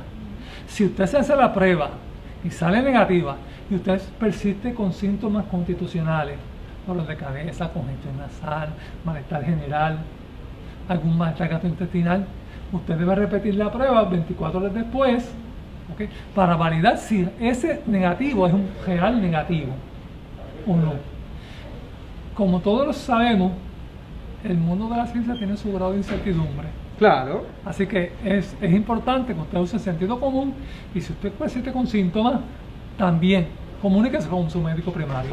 Entiendo. A mí me pasó y pues este, quiero que usted orientara a las personas porque nos puede llegar al correo, nos puede llegar por correo o la fuiste a comprar y pues la dejaste en tu casa como uno hace muchas hace con muchas cosas. Compras algo, lo dejas en tu carro mientras pasa el día.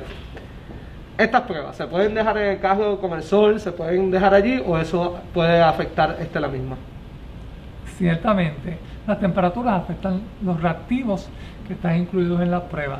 Así que si usted recibió la prueba, por favor no la deje en el carro, no la deje puesta al sol, manténgala dentro de la temperatura razonable, unos 75 grados, 78, 80 grados Fahrenheit Tampoco para meterle en la nevera. Tampoco para meterlo en la nevera, estamos de acuerdo.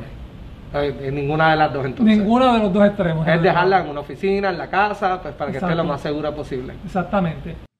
Bueno, ya ustedes escucharon, eso es parte de la orientación que diera el doctor Nelson Almodóvar de Salud Integral en la Montaña, precisamente sobre cómo usted debe eh, almacenar las pruebas de COVID casera y no solamente eso, cómo se hace la prueba de manera efectiva y que usted no dañe precisamente el kit de la prueba o le dé un falso resultado. Así que mucha precaución y pues obviamente cójalo con calma a la hora precisamente de tocar lo que tiene que ver con la prueba.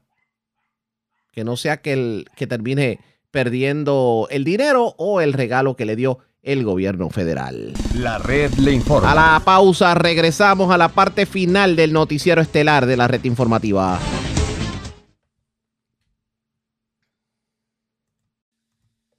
La red le informa. Señores, regresamos esta vez a la parte final del noticiero estelar de la red informativa de Puerto Rico. ¿Cómo está Estados Unidos? ¿Cómo está el mundo a esta hora de la tarde? Vamos a la voz de América. Yoconda Tap y John Burnett nos resumen esta hora de la tarde lo más importante acontecido en el ámbito nacional e internacional. La crítica situación en la frontera de Rusia con Ucrania y la presencia de tropas rusas cerca de territorio ucraniano fue nuevamente abordada por el presidente Joe Biden, que se refirió al seguimiento que se hace a la situación y desde la Casa Blanca remarcó.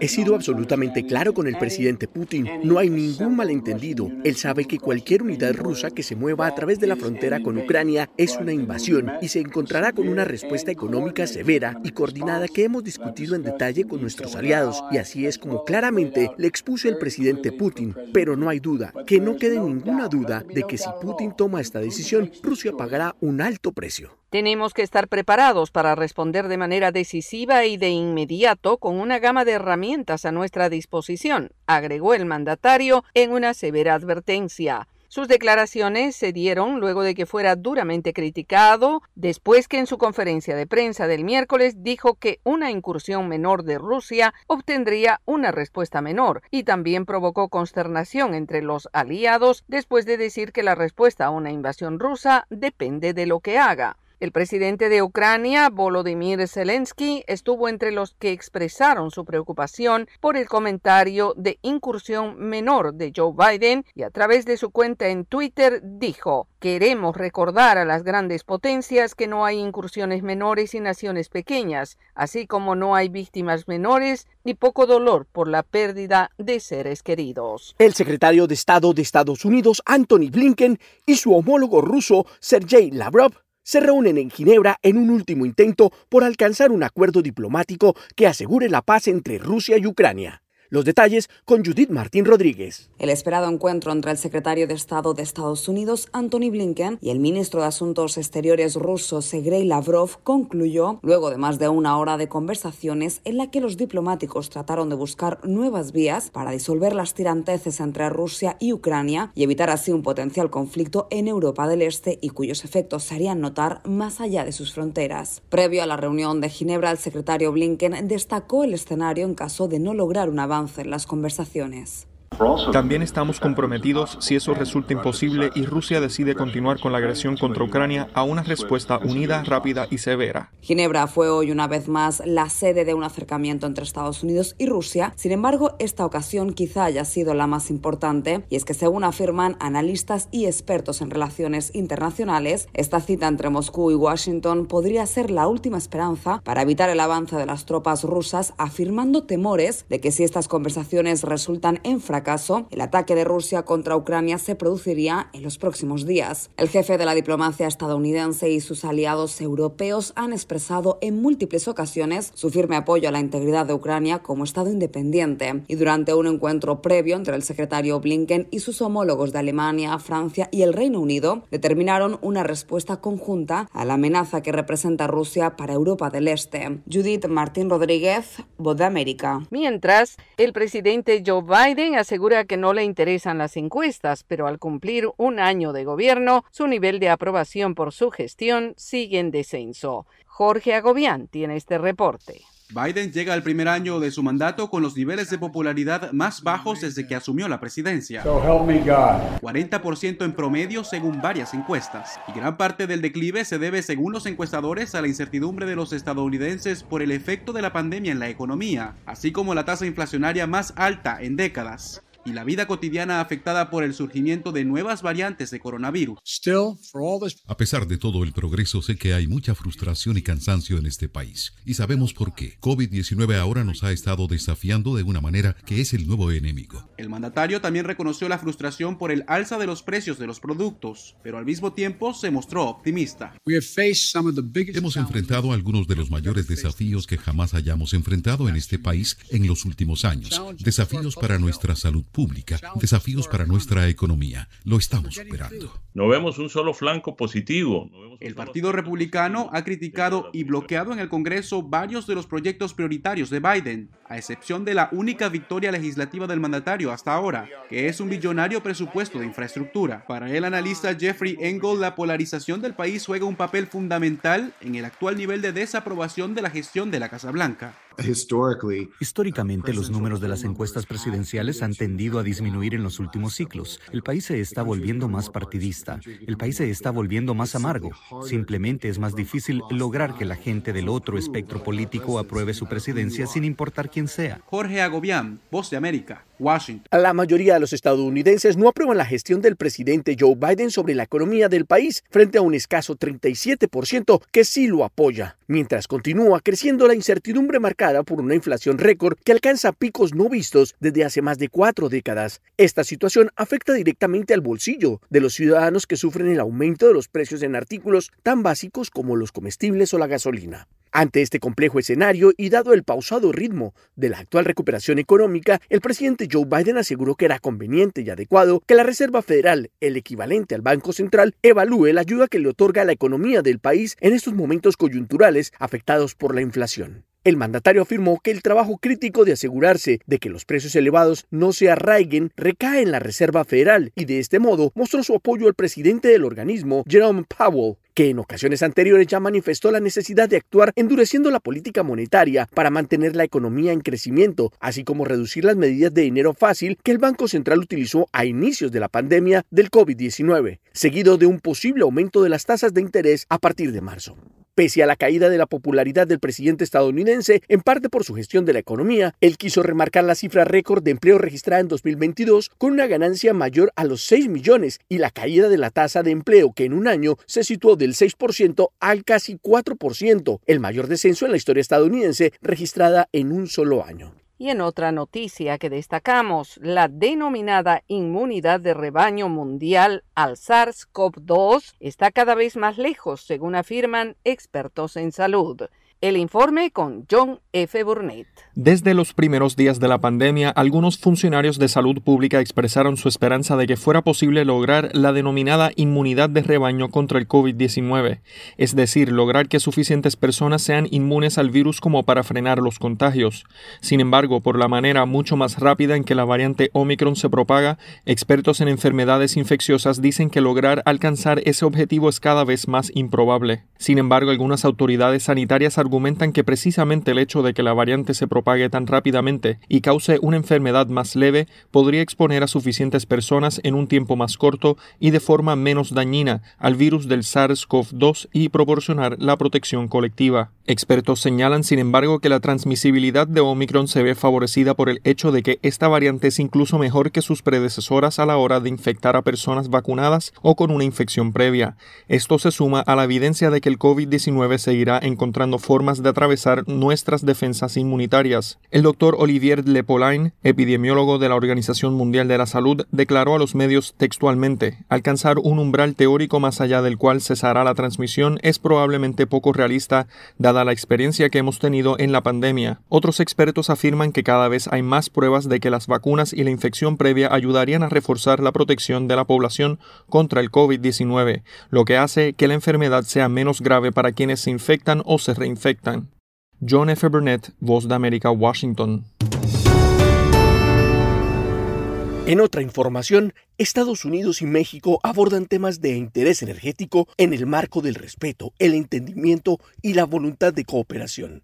Sara Pablo tiene el informe. Durante dos horas y media, el presidente Andrés Manuel López Obrador se reunió con la secretaria de Energía de Estados Unidos, Jennifer Granholm. En su cuenta de Twitter, el ejecutivo señaló que fue una reunión cordial en la que se trataron asuntos de interés para ambas naciones. Aseguró que prevaleció el respeto, el entendimiento y la voluntad de cooperación para el desarrollo. En tanto, la secretaria de Energía de México, Rocío Nale, señaló que Granholm no externó ninguna preocupación sobre la iniciativa de reforma eléctrica, aunque el tema fue abordado. Fue un diálogo muy ameno, muy respetuoso, tanto la política energética de Estados Unidos como la de México y una descripción breve de la reforma que presentamos, que es muy buena, con respeto. Por la mañana, el canciller Marcelo Ebrard recibió a la secretaria Granholm, quien dijo que su país será un gran aliado de México en energías limpias. México tiene una cantidad envidiable y asombrosa de recursos limpios de la que queremos hablar. Como todos los amigos, hay temas en los que tenemos que trabajar, como la reforma eléctrica, pero sabemos que al final de cuentas vamos a ser aliados fuertes que apoyen firmemente una economía norteamericana fuerte. Sara Pablo, Voz de América, Ciudad de México. La red le informa. Señores, enganchamos los guantes. Regresamos mañana martes a la hora acostumbrada, cuando nuevamente a través de Cumbre, de Éxitos 1530, de X61, de Radio Grito y de Red 93, que son las emisoras que forman parte de la red informativa, le vamos a llevar a ustedes resumen de noticias de mayor credibilidad en el país. Hasta entonces, que la pasen bien.